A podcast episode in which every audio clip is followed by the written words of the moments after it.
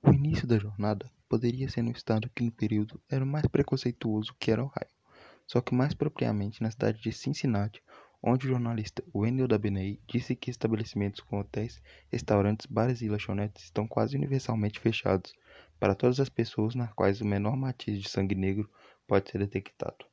Uma citação que pode ser remetida até mesmo nos dias atuais.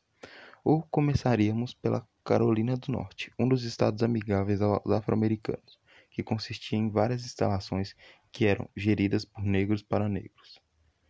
Durante a jornada, evidentemente, passaríamos pelo Novo México, onde eram comuns instalações para negros. Um local que seria incrível visitar seria o Resort Idlewild, no Michigan, o local onde seria capaz de relaxamento sem problemas.